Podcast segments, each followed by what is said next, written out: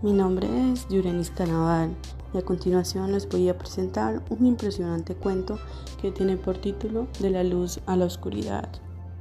Este se desarrolla en un contexto que es apto para cualquier tipo de lector. El principal objetivo de este podcast es darles a conocer la importancia que tiene la escritura y las habilidades que cada ser humano posee para desarrollar o producir algún tipo de historia, ya sea narrativa, lírica, poética o argumentativa, y entre otras.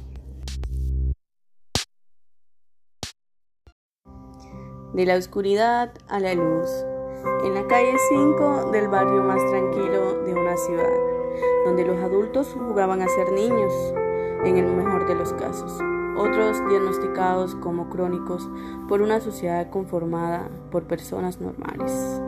Querían ser bebés pasados los 21 años de edad, cuando supuestamente se alcanza la madurez, y los niños a ser adultos que creaban bebés. Un adolescente que estaba entrando en detalles de la adultez y de la experimentación propia de la edad.